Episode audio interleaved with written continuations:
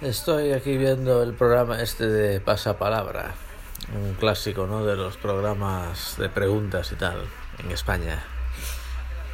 Y se me ocurría la posibilidad de, que ocurriera, valga la redundancia, eh, la, la siguiente situación en la que el concursante no sabe responder, no tiene una respuesta a la pregunta que le hacen está como dudando y entonces eh, el presentador le dice pues pero eh, elige elige algo di algo. Lo primero que te venga a la cabeza que es mejor decir algo que, no decir nada y el otro no dice nada porque claro no se le ocurre nada realmente. Tiene tiene un cero absoluto en su mente.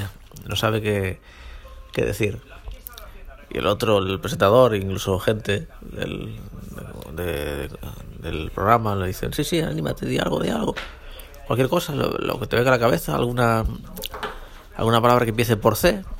Eh, el personaje, el autor de este libro, su, nombre empieza por C, pues eh, no se me ocurre nada. Bueno, pero di un nombre o algo, una, un nombre por C, algo, lo que, lo que te venga a la cabeza por C.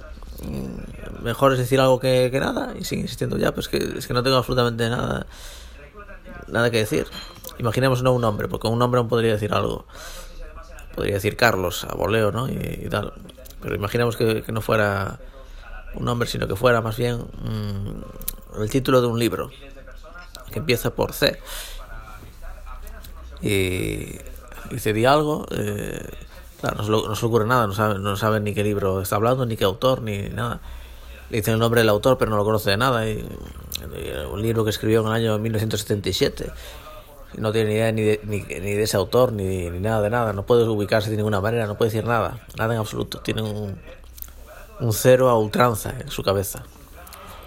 Y no, no hay nada que sacar de ese cerebro en ese momento, pero le meten la presión igualmente. Bueno, pero, pero algo con, con, C, algo mejor que digas algo con C, aunque no tenga ningún sentido, que, que, que no digas nada. Si no dices nada vas a perder, eso seguro.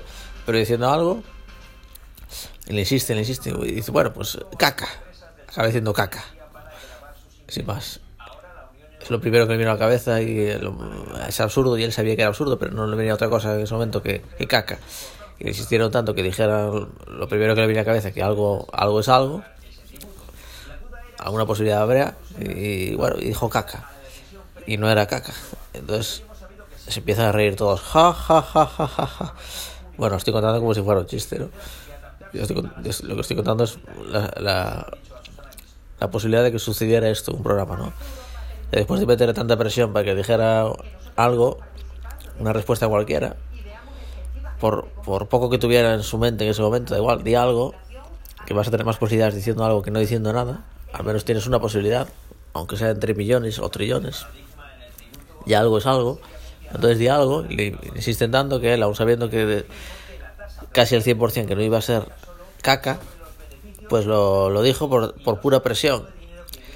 Es decir, se rebajó por fin, aun estando en el 99,999% de seguro de no querer decir absolutamente nada, porque sabía con el 99,999% de que no iba a ser certera su respuesta y que al mismo tiempo iba a ser ridícula. Pero nosotros le animaron tanto a decirlo y que, en plan, no te preocupes, tú di lo que sea, que, algo bueno mejor va a ser que no decir nada.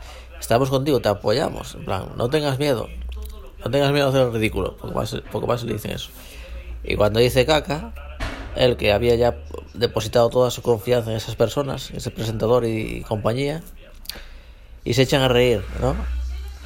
Esa sensación ¿no? de, de fracaso total, de haber perdido la pregunta y al mismo tiempo su humildad